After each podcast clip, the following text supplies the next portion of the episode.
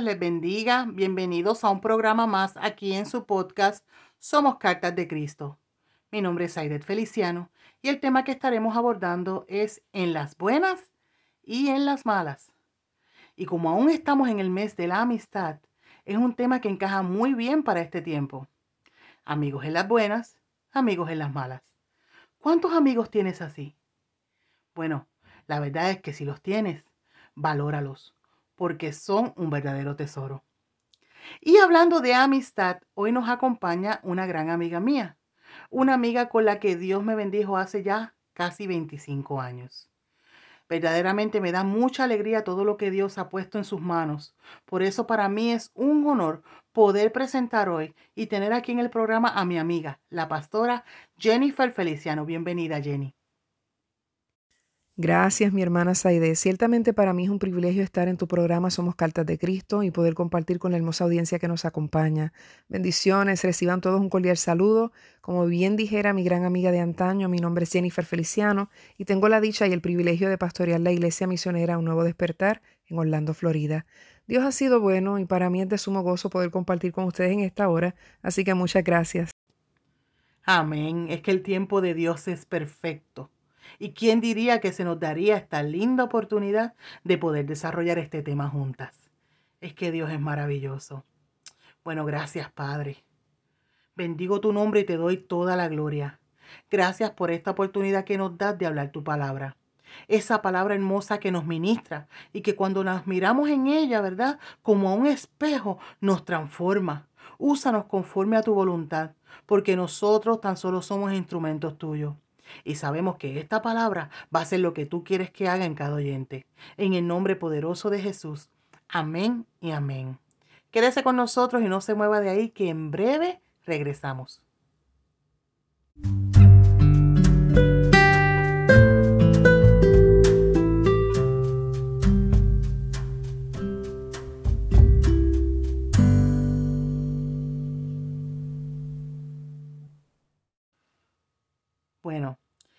Espero que haya separado estos 30 o 40 minutitos para escuchar este programa.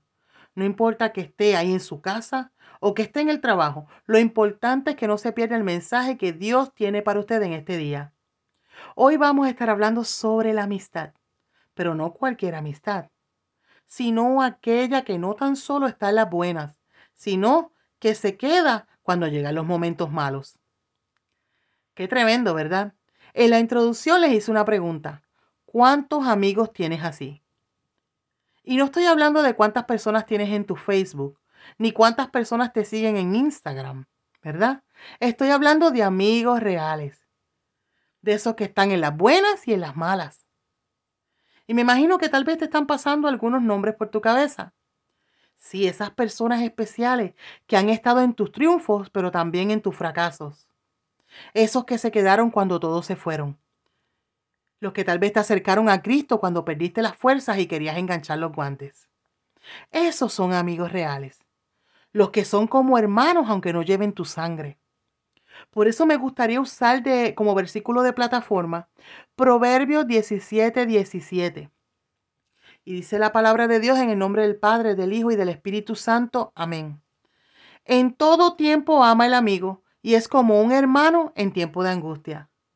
O sea, cuando hablamos de todo tiempo, quiere decir en la abundancia, pero también en la escasez, ¿verdad? Tiene que ver cuando estamos alegres, pero también cuando estamos tristes. ¿Y sabes cuándo más se prueba la amistad? Cuando pensamos de forma diferente. Ahí no se puede acabar la amistad. Ahí no se puede acabar el amor. Y lamentablemente a veces la amistad se afecta cuando hay diferentes opiniones. Porque ser un amigo real que tiene la genuina intención de cuidarnos, a veces nos va a decir cosas que no nos van a gustar. No estoy hablando de falta de respeto. Estoy hablando que nos van a decir algo que tal vez que no es lo que queremos escuchar. ¿Verdad? pero es necesario que nos abra los ojos y que cree conciencia en nosotros para poder protegernos, ¿verdad? Porque un verdadero amigo nos va a proteger hasta de nosotros mismos.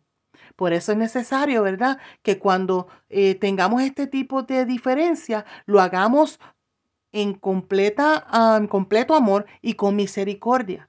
Digamos las cosas con amor, porque el amor es la base de todas las cosas. Y la, el amor es la base de la amistad que nosotros podamos tener la madurez de como amigos dialogar y decir, ok, mira, yo, yo te estoy diciendo esto porque lo que tú estás pensando es incorrecto y eso te va a hacer mal a ti a lo largo o algo te va a pasar o, o un consejo, porque para eso están los amigos, para aconsejar.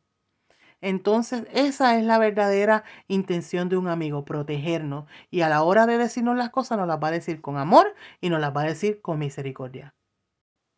Y de esa manera ninguno sale lastimado, ¿verdad? Ninguno se hace daño. Lo que sí hace daño es cuando estamos siempre de acuerdo con un amigo que está haciendo las cosas mal. El estar respaldando cosas que sabes que son incorrectas y que tal vez no te atreve, ¿verdad? Por miedo a lastimarlo, por miedo a que se moleste. Eso sí puede hacer daño. Fíjate, esa es la razón por la que hoy día las personas buscan rodearse de admiradores y no de amistades sinceras que se aman genuinamente. Y yo estaba buscando así en la palabra, ¿verdad? Y encontré este versículo este, en la versión Dios habla hoy que verdaderamente me voló la cabeza. Dice, Proverbios 27, 6. Más se puede confiar en el amigo que hiere que en el enemigo que besa. Wow, y esto se explica por sí solo, ¿verdad? En otra versión dice, fieles son las heridas del amigo, pero engañosos los besos del enemigo. Y es que el amor y la lealtad son las que mueven al verdadero amigo. Y eso también incluye la corrección. Sin embargo, por el otro lado, ¿verdad? Nos habla de besos. Pero besos del enemigo. Qué cosa. Es como una contradicción, ¿verdad? Bueno, en realidad es una paradoja. Es algo contrario a la lógica. ¿Y sabes qué significa ese versículo? Pues lo que estábamos hablando anteriormente, que la corrección suele no sentirse bien, aunque venga de un amigo, pero va a ser beneficiosa para ti. Pero los besos del enemigo son falsos aunque parezcan reales. Y a la larga pueden ser el escenario para hacerte daño. Wow. Entonces eso me, llega a me lleva a mí a preguntar, ¿qué clase de amigos somos nosotros? ¿Qué clase de amigo eres tú? De esos que estás en las buenas y en las malas? O, también me lleva a preguntar, ¿cómo recibes un consejo de tu amigo? ¿Cómo reaccionas a una opinión diferente? ¿Bajo qué términos dura tu amistad? ¿Eres de los que prefieres admiradores? ¿O verdaderamente te gusta tener amigos leales? Estas son preguntas que nos confrontan y nos hace darnos cuenta las muchas veces que tal vez hemos fallado como amigos. Sí, tal vez hemos fallado por miedo a que nuestra opinión fuera diferente. Por miedo a perder esa amistad. Pero también esas son preguntas que nos hacen pensar, ¿verdad? Que tal vez en un momento necesitamos un consejo sincero, en un momento de crisis para que no falláramos. Un consejo que nos llevara por el camino correcto. Y no lo recibimos. Y tan solo recibimos besos del enemigo que nos impulsaron a estrellarnos. Pastora, ¿qué cualidades debemos de buscar en un amigo real? ¿Cuál es el concepto de la palabra amistad? Fíjate, buscando el significado de la palabra amistad, me di a la tarea de ir al diccionario de la Real Academia Española y se define amistad como el afecto personal, puro y desinteresado compartido con otra persona que nace y se fortalece con el trato. En esta definición hay dos palabras que para mí son claves, puro y desinteresado, o sea, que no está ligado al egoísmo, en donde cada quien busca lo suyo, sino que en vez de pensar en lo que yo quiero, me deleito en el gozo de mis amigos. Aunque hay momentos en que no vamos a estar de acuerdo, eh, mi deber como amiga es hablar la verdad, pero con misericordia y amor, como bien decías anteriormente. Es que la Biblia también lo dice. Proverbios 16.6 explica cómo se corrige el pecado y es con misericordia y verdad. El problema es que muchas personas se creen muy sinceros y dicen, oh no, yo digo las cosas como son, le guste a quien le guste, y no se miden a la hora de ofender. Si de verdad te importa el corazón de tu amigo, tú puedes decirle la verdad, claro, pero con amor, con compasión, porque yo tengo un genuino deseo de que la persona pueda sentir mi amor, aunque mis palabras sean difíciles de procesar, no mi ofensa y maltrato en nombre de la amistad. Concuerdo contigo también con respecto al hecho de que cuando se haya un amigo sincero hay que cuidarle como a un tesoro. En la medida en que uno va creciendo, se da cuenta de que conocer a alguien no lo hace automáticamente tu amigo. Como cuando somos pequeños, bendito, que creemos que todos son nuestros amiguitos y cuando llegan los tiempos duros, son pocos los que se quedan a nuestro lado. De hecho, hay personas que tal vez en este mismo momento están escuchando este programa y están pensando, me siento solo o sola, no siento que tengo amigos, ni siquiera uno. A esa persona le digo, mantente en sintonía porque tenemos buenas noticias para ti. Ahora recuerden que un buen amigo tiene como característica ser amoroso, eh, honesto, paciente, protector y guía. Esas son algunas de las características porque sabemos que hay muchas más. Tremendo eso, Jenny.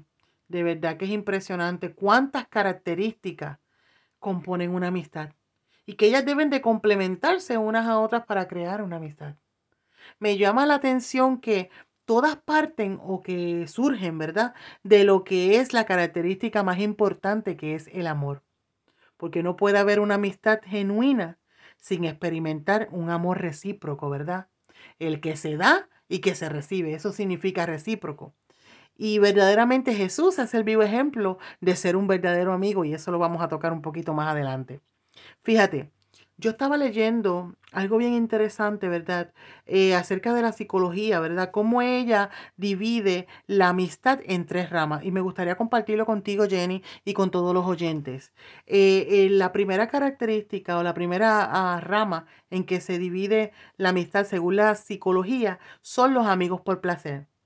Es que es una amistad fundada en una pasión compartida digamos, personas que tienen eh, cosas en común como deportes, la música o cosas así, pero dice que eh, cuando cambian los intereses, esa amistad se esfuma, o sea que desaparece, ¿verdad? Eh, la siguiente rama que ellos hablan es sobre amigos por utilidad. Y es una amistad que es fundada en el beneficio mutuo. O sea, cada uno deja de, cuando cada uno deja de ser útil para el otro, también se acaba la amistad. Esa es la segunda amistad que, que la psicología menciona, ¿verdad? Y la tercera, que es la que ellos piensan que es la amistad verdadera, es amigos por virtud. Dice que esas son relaciones más íntimas, profundas, aunque sean diferentes, pero buscan entenderse, que no buscan algún beneficio, sino que duran toda la vida porque su lealtad no depende de factores. Que no importa la distancia ni cuánto tiempo estemos sin vernos, ¿verdad? Nada cambia, sino que sigue siendo el mismo amor y sigue siendo la misma amistad. Y es algo bien interesante, ¿verdad? Porque yo, en mi opinión personal, ¿verdad? Yo no sé qué opinas tú, Jenny, pero yo creo, ¿verdad? Que si miramos los conceptos de amistad que la Biblia describe, no encajan en lo absoluto con los primeros dos términos de amistad que la psicología menciona. Y me refiero, ¿verdad?, al que dice amigos por placer y por utilidad. Creo que la Biblia no lo categorizaría como una amistad sino más bien como un tipo de compañeros, como conocidos, ¿verdad? Incluso las características que definen la palabra amistad tampoco coincide con eso. So, para mí, yo pienso, ¿verdad? Que esas dos partes que ellos están hablando no solamente este, tiene que ver con un tipo de compañerismo. Un conocido con el que tú compartes ciertas cosas, pero de ahí no hay ningún tipo de amistad. ¿Qué piensas tú de eso, Jenny? Estoy muy de acuerdo contigo, Saidi, y de hecho quería comentarte, hay personas que dicen que hay amigos que duran por una temporada. Yo no comparto esa idea porque aún en los momentos de mi vida en que compartí mucho con algunas personas y al pasarle el tiempo nos fuimos distanciando por cosas de la vida, en mi corazón siguen siendo mis amigos del alma. Esa amistad no expiró con el tiempo. Y un ejemplo de eso es nuestra amistad. El Señor nos llevó por rumbos distintos y a pesar de todo el tiempo que ha pasado, aquí estamos conectadas en el propósito de Dios y nuestros corazones, en nuestros corazones, nada ha cambiado, seguimos siendo verdaderas amigas. Yo pienso que en los momentos duros es que pasamos más bien por un sedazo en donde se nos deja ver quién realmente es nuestro amigo y quién no. ¿verdad? Entonces, la Biblia habla, por ejemplo, de un hombre llamado Job. Este hombre, dice la palabra del Señor, que era un hombre eh, recto Y, quien habla así de él, ¿verdad? Que dice que era perfecto, eh, es Jehová mismo que hace mención de él, que era temeroso de Dios y apartado del mal. Él tenía tres amigos y estos amigos vinieron a visitarlo cuando él estaba pasando por sus peores momentos. Dice que lloraron, eh, se rasgaron sus mantos, se echaron polvo, ¿verdad?, sobre sus cabezas y por siete días y siete noches no hablaron absolutamente nada con él. Pero cuando hablaron, Job se sintió juzgado y hasta mal hablaron de sus hijos y todo eso. Y la palabra nos enseña que Job lo que deseaba era expresar su angustia. Y en vez de ser escuchado y comprendido, lo que escuchaba eran más críticas y juicios. Prácticamente le decían que porque él había pecado era que estaba en esa condición. Y olvidaron que su amigo tenía un buen testimonio, ellos lo conocían. La palabra dice que Job se expresaba de ellos como disputadores. Es más, dice, mis íntimos amigos me aborrecieron. Él le pedía compasión a sus amigos. Dice la palabra que ellos lo que hicieron fue condenarle, pero Jehová, que es justo, los llamó a, le llamó la atención. Y ellos eh, tuvieron que reconocer, ¿verdad?, lo que habían hecho equivocado y Job tuvo que orar por sus amigos. Esta amistad comenzó bien. Y la amistad se distorsionó en el camino, pero aún así Dios corrigió a los amigos de Job y él tuvo que orar por ellos y perdonar. ¿Ven? Los problemas a veces vienen, pero se convierten en el sedazo que nos deja como resultado lo que es verdadero o no. Y en este caso considero que Job, al perdonar, mostró ser un buen amigo. Eh, esto me acuerda a un libro que leí hace un tiempo atrás que se titula Las tres caras del amor, escrito por Josh McDowell y Paul Lewis. En este libro, es un libro cristiano, eh, más bien bajo una línea más romántica, se explica tres tipos o formas de amar. El amor sí, que es el amor, si haces lo que te digo, pues entonces te amo. Está el amor por, que te ama porque tienes casa, dinero, trabajo, belleza, salud, juventud, pero el día que te falte algo de eso, pues ya no te aman más. Y a lo último mencionan el amor y punto, en donde no importan las altas, las bajas, si hay dinero o no, si hay salud o no, como quiera te amo. O sea, el verdadero amor que es incondicional. Amén, el amor que Cristo nos enseña a que nosotros debemos sentir. En la amistad debemos sentir ese amor sin condiciones. Wow, qué interesante ese libro. La verdad que no había escuchado de él, pero me gustaría leerlo. Qué tremendo. El amor sí, el amor por y el amor y punto. Qué tremendo, de verdad que sí. Gracias por compartirlo con nosotros. Y sabes algo, quise saber tu punto de vista al respecto, ¿verdad? Porque siempre es bueno conocer otras opiniones. Yo estoy también en aprendizaje. Yo amo aprender. La verdad es que eh, mi esposo y yo estamos en el grupo de la Escuela de Formación Ministerial de nuestra iglesia y estamos ahora mismo en la clase de hermenéutica, que dicho sea de paso, quiero honrar la vida de mi pastor, que es un excelente maestro. Entonces, cuando nosotros empezamos a hablar, ¿verdad?, de símil, metáforas, paradojas y todas esas cosas, Qué impactante es escuchar las diferentes opiniones de cada uno de nosotros y ver cómo hay cosas que no se te pasaron por la cabeza cuando estabas analizando el versículo, pero tu hermano sí lo percibió. Es tremendo, ¿verdad? Y es cuando tú dices, wow, qué tremendo. Por eso es que somos un solo cuerpo, porque uno nos complementamos a otro. Y como un solo cuerpo, también debemos de procurar hacer esas conexiones de amistad con nuestros hermanos en la fe, considerando que somos todos diferentes, pero que tenemos un bien común y ese es Cristo. Jenny. Así es, somos un solo cuerpo y todos somos importantes para Cristo. Por eso es que no podemos descuidar el congregarnos en donde se enseña y se predique la sana doctrina, como dice Hebreos 10:25. De hecho, en estos últimos años he podido observar que muchas congregaciones se vieron afectadas en asistencia cuando el COVID comenzó a esparcirse. Y obviamente podemos entender que se tomaron medidas para ayudar a que fuera menguando el problema, pero en medio de todo, muchos cristianos se fueron enfriando, ya sea por temor o por comodidad, entre algunas de las razones, pero nunca debemos olvidar la importancia de congregarnos. Aquellos que usualmente se sienten solos, yo quisiera que, que, entiendan, que supieran que nuestro mejor amigo es Jesús y que Él nos dio la oportunidad de unirnos más que como amigos, como una familia en Cristo. Gloria a Dios. Así mismo es. Y sabes algo, eso me recuerda a los tiempos de antes, ¿verdad? Cuando la Biblia nos habla sobre la comunión de los creyentes. cuando los discípulos empezaron a, comenzar la obra, ¿verdad? Que se empezaron a reunir las personas y que el Evangelio se, se empezó a expandir. Y dice en Hechos 4:32, y la multitud de los que habían creído eran de un corazón y un alma. Qué versículo tan tremendo. O sea, que eran uno solo. Eran un solo corazón y una sola alma porque en ellos había convicción. Ellos se sentían iguales, sus almas estaban conectadas a la misma fuente de amor que es Cristo.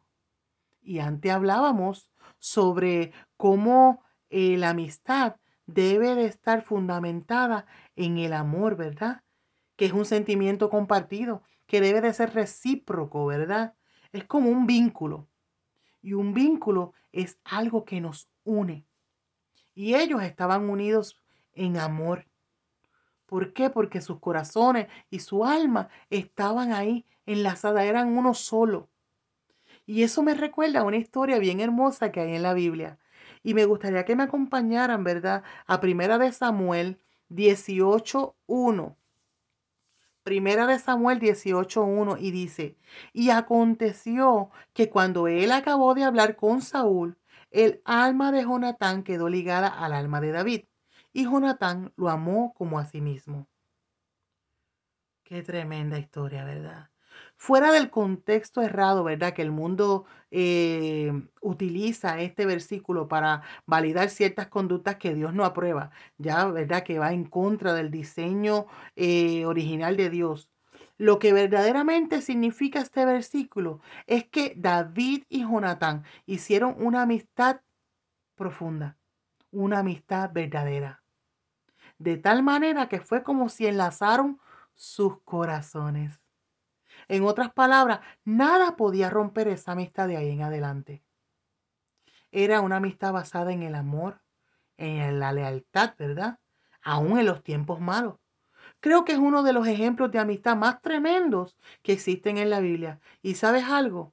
Esa amistad perduró para siempre. Jenny, ¿Qué fue lo que dio lugar a que se estableciera esta amistad? Yo creo, Saidi, que lo que da lugar a que se establezca la amistad entre David y Jonatán es Dios mismo, sus planes, sus propósitos que los llevan a conocerse con un corazón sincero, sin pretensiones, en un momento en que tal vez ambos sentían soledad e incomprensión. Porque cabe resaltar que hay momentos en que aún estando rodeados de personas podemos estar sintiéndonos muy solos. Si analizamos brevemente la condición de vida de cada uno, podemos llegar a ciertas conclusiones. Por ejemplo, Jonatán era un príncipe. ¿Cuántas personas se habrán acercado a él por conveniencia? Tal vez estaba rodeado de siervos y de personas de la realeza y en ninguno podía hallar una amistad incondicional. Por el otro lado, vemos a David, un joven pastor de ovejas que se enfrenta con la ayuda de Dios a animales salvajes para defender el rebaño de su padre. Pero cuando el profeta Samuel llega a casa de Isaí, padre de David, buscando quién sería el próximo rey, por alguna razón nadie manda a buscar a David para que fuera parte de ese proceso. No es hasta que Dios deja saber que ninguno de los hijos de Isaí, que sí fueron invitados, podía ser el escogido de Dios. Entonces es que el mismo profeta Samuel pregunta si hay otro hijo y lo manda a buscar. Luego, cuando el pueblo de Israel entró en el conflicto contra los filisteos, podemos también observar que al hermano mayor de David, de nombre Eliab, para nada le gustó eh, ver a David en el campamento, hasta lo insultó, lo humilló delante de todos los demás, así que podemos observar a un David que tal vez se sentía solitario. En el momento en el que Jonatán conoce a David, su corazón se identificó con el suyo, al punto de que Primera de Samuel capítulo 18 verso 1 dice que su alma quedó ligada a la de David y lo amó como a sí mismo. Y esto me hace acordar el gran mandamiento en donde Jesús nos dice en Mateo 22, 37, amarás al Señor tu Dios con todo tu corazón y con toda tu alma y con toda tu mente. Y luego en el versículo 39 nos dice, amarás a tu prójimo como a ti mismo. O sea que Dios nos insta a amarnos de igual forma, así como Jonatán y David se amaban entre ellos. También hay que recordar que la gracia de Dios está sobre sus hijos y en Santiago 4.6 nos dice que Dios da gracia a los humildes. Esa maravillosa gracia de Dios estaba sobre David, quien mostraba tener un corazón humilde y sincero, algo que probablemente era lo que anhelaba el corazón de Jonatán, una amistad sincera y genuina. David se enfrentó al gigante Goliat y ganó la batalla, lo que lo convirtió en un héroe. Y a pesar de que halló gracia delante de los ojos del rey Saúl, éste sintió celo de David y se propuso en su corazón matarle. Él era el rey, justo o no, él podía hacer lo que quisiera, pero Jonatán amaba a su amigo, así que le advirtió a David sobre lo que estaba maquinando su padre y le pidió que se ocultase, mientras él aprovecharía para hacerlo entrar en razón. David confiaba en su gran amigo. Jonatán no solo era su amigo, sino su confidente y su defensor. ¿Qué no hacía él por David?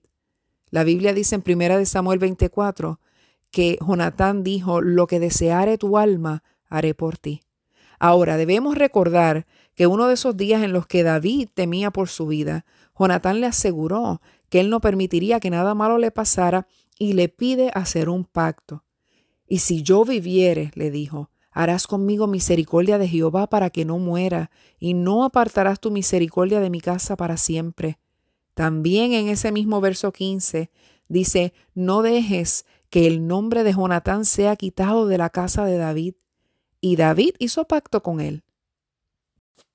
Nuevamente Israel fue a guerra contra los filisteos y Jonatán muere en batalla, lamentablemente, la Biblia registra el sufrimiento de David en 2 de Samuel 1:26 en donde David dice, "Angustia tengo por ti, hermano mío Jonatán." Era como un hermano para él. Qué bendición cuando por fin hallamos una amistad tan sincera que más que una amistad se convierte en hermandad.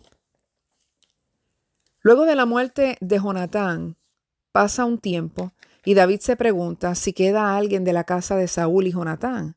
Usualmente cuando un nuevo rey era escogido, este se levantaba y procuraba matar a toda la descendencia del rey anterior, pero había un pacto que David deseaba honrar. Cuando se entera de que Jonatán, su amigo, su gran amigo, había tenido un hijo, eh, lo envía a buscar. Nos enteramos después a través de la palabra que este hijo se llamaba Mefiboset y que estaba lisiado de ambas piernas por un accidente que había tenido cuando niño. Dice la palabra que cuando llegó a la presencia de David, David le dijo, no tengas temor, porque yo a la verdad haré contigo misericordia por amor a Jonatán tu padre, y te devolveré todas las tierras de Saúl tu padre, y tú comerás para siempre a mi, a mi mesa. Qué lindo ver cómo la palabra de David tenía valor y su amor y fidelidad hacia su gran amigo lo hizo bendecir la descendencia de este mismo. Así como hizo David, debemos hacer nosotros, que podamos honrar a nuestros amigos en todo tiempo, que nuestra palabra siempre tenga valor. En un momento de mi niñez yo me sentí muy sola y Dios en su bondad me permitió conocer personas de corazón sincero. Más que amistad, he hallado hermandad. Y de eso sabemos nosotras, ¿verdad, Saide? El tiempo y la distancia no han podido dañar nuestra amistad, mucho menos nuestra hermandad. Pero también quisiera compartir que en ese tiempo en que sentí soledad, me refugié en los brazos del mejor amigo de todos, Jesucristo. Lloré, oré y lo busqué, pero ¿saben qué? También lo hallé y nunca más me sentí desdichada. Somos bendecidos en Cristo Jesús, quien más que amigos nos hizo sus hermanos y hermanas. Gloria a Dios. Dios es bueno y fiel. Si te sientes vacío o vacía, solo o sola y desdichado o desdichada, yo te invito a que conozcas a mi mejor amigo Jesús de Nazaret, porque no hay otro como Él. Qué hermoso todo lo que viene de Él su amor, su hermandad, su amistad, su sacrificio y todo lo que da lo da sin medida. Si hay alguien que merece mi atención, mi amor, mi lealtad, es Él. Ciertamente no es en vano que hoy estás escuchando estas palabras. Si ya conoces de Jesús, dale gracias por ser ese gran amigo que tanto necesitabas. Y si todavía no has dado un paso de fe, si no conocías de Jesús, no pierdas la oportunidad de darle tu corazón así como lo tengas herido, quebrantado, enfermo de dolor, y Él lo tomará en sus manos y lo sanará. ¿Saben una de las cosas que hizo mi amigo Jesús por mí? Cuando llegó el día malo, ese día en que pensé que moriría de dolor y desesperación, mi Señor cumplió una de sus promesas en mi vida y me dio la paz que sobrepasa todo entendimiento. Yo creía conocer esa promesa, la enseñaba y la predicaba, pero fue en mi día más oscuro que Dios me sorprendió. También es posible para ti. Tú también puedes experimentar todas esas hermosas promesas que en su palabra fueron dadas para ti, para cada uno de nosotros. Puedes decirle hoy, Dios permíteme conocerte más profundamente. Según lo has hecho con otros, también toca hoy mi corazón. Y yo te aseguro que Él, que es un Dios de amor y misericordia, se acercará con amor y sanará tus heridas. Así que no importa en el lugar donde estés en este momento, espero que este programa esté siendo de bendición a tu vida. Y si fuiste una de esas personas que levantó sus manos y que clamó y que dijo, yo quiero ser tu amigo, acércate a mí Jesús. Le pido a Dios que el día de hoy se marque un antes y un después en tu vida, porque cuando tú recibas a Cristo en tu corazón, tu vida verdaderamente va a cambiar tu vida va a empezar a ser diferente. Y qué lindo cuando tenemos a Cristo de nuestra parte. Qué lindo cuando podemos llamarlo amigo. Y más lindo cuando nos llama amigos a nosotros. Y yo digo, ¿cómo se sintieron los discípulos de Jesús cuando Él les llamó amigos? Juan 15, 15 dice, en adelante ya no los llamaré siervos, porque el siervo no está al tanto de los secretos de su amo. A ustedes los llamo amigos, porque les he dado a conocer todo lo que oí de mi Padre. Qué hermoso. Me gusta esta versión, ¿verdad? Porque dice los secretos del amo lo que significa, ¿verdad? Y confirma que un amigo es alguien tan íntimo en quien se puede confiar y decirle lo que uno no se atreve a decirle a todo el mundo. ¿Verdad? Lo que todo el mundo no puede saber. Eso me recuerda, ¿verdad? Como cuando dice eh, Jeremías 33.3, dice, clama a mí, yo te responderé y te enseñaré cosas grandes y ocultas que tú no conoces. O sea, esos secretos que no conoces. Él quiere enseñártelos a ti. El hecho de que, ¿verdad? Jesús les llamara amigos a sus discípulos es una prueba de que Jesús siempre ha deseado que tengamos una relación personal con Él. Él sabe que fallamos. Él sabe que en algún momento vamos a ser desleales a Él. Pero Él quiere tener una relación con nosotros, ¿verdad? una relación porque Él sabe lo que es fallar y que nosotros vengamos con un corazón contrito y humillado y Él nos recibe. Y una relación, ¿verdad? Personal con Dios no se trata de hacer algo religiosamente, sino algo que nazca del corazón. El que te guste estar cerca de Él, que te agrade este, buscarlo cada día que Él se agrade de cómo tú vives tu vida, valga la redundancia, que te duela fallarle a Él, que desees parecerte a Él, porque esas son las cosas que verdaderamente nos acercan a Dios y que nos hacen tener una relación personal con Él y que Él pueda llamarnos amigos. Y es entonces cuando Él desborda esos secretos, ¿verdad? Esas cosas ocultas que aún no conocemos y Él las deposita en nosotros. Qué interesante este tema. Personalmente yo aprendo mucho, ¿verdad? Con cada una de las personas que nos visitan y que nos ayudan a desarrollar cada uno de los programas. Estoy feliz de haber podido hacer este tema contigo, Jenny. Aunque este es el primer programa, ¿verdad? Que hacemos a distancia por razones ajenas a nuestra voluntad, ¿verdad? Pero doy gloria a Dios por habernos permitido lograrlo. La próxima vez espero poder tenerte en el estudio y poder compartir un rato juntas. Bueno, para quien no sabe, eh, y como dije antes, la pastora Jennifer es mi amiga por muchísimos años y también es la hija del pastor de mi formación, ¿verdad? Desde el comienzo, Gilberto Feliciano. Ahí fue cuando nuestra amistad comenzó y fueron tiempos muy lindos. Hoy eh, día Dios nos ha seguido bendiciendo con esta amistad, ¿verdad? Hasta el día de hoy. Y Jenny para mí es como mi hermana. Así que desde aquí te mando un beso grande y aprovecho la oportunidad para mandarle un saludo y un abrazo fuerte a tu papá, a quien siempre recuerdo con mucho amor. Él fue el valiente que recibió a esta joven de 18 años rebelde y sin dirección. y la guió y la pastoreó con mucho amor, ¿verdad? Mientras que el Espíritu Santo comenzaba su obra en mí. Y estoy muy agradecida por eso, de verdad que sí. Y bueno, contigo también estoy agradecida por tantos años de amistad, Jenny. Gracias por, por siempre ser la misma. Gracias por, por todo lo que depositaste en mí, por todo lo que me enseñaste. Estoy feliz lo que Dios está haciendo a tu, en tu vida, el ministerio que ha puesto en tus manos. Te este, lo bendigo en el nombre poderoso de Jesús. Que Dios te siga ayudando. Y sabes que aquí estamos a la orden. Este, que esta no sea solamente la única vez, sino que sea la primera de muchas veces que te vamos a tener aquí en el programa, ¿ok? Qué linda, Saidi. Muchas gracias a ti por tenerme en tu programa. Para mí ha sido un privilegio. Quiero que sepas que tanto mi papá como yo estamos gozosos por todo lo que estás haciendo en la obra. Eres y siempre fuiste una mujer de mucho valor con un gran corazón. No me sorprende en lo absoluto que dediques tu tiempo y todos tus talentos esparciendo la semilla del Evangelio de Dios porque ese ha sido el anhelo de tu corazón. Y gloria a Dios por lo que estás haciendo y lo que seguirás haciendo. Amén. Dios te bendiga, bendiga tu ministerio. Somos Cartas de Cristo y quiero que sepas que cuentas conmigo siempre. También quiero agradecerle a la audiencia por su sintonía. Dios me los bendiga a todos y que pasen un hermoso día.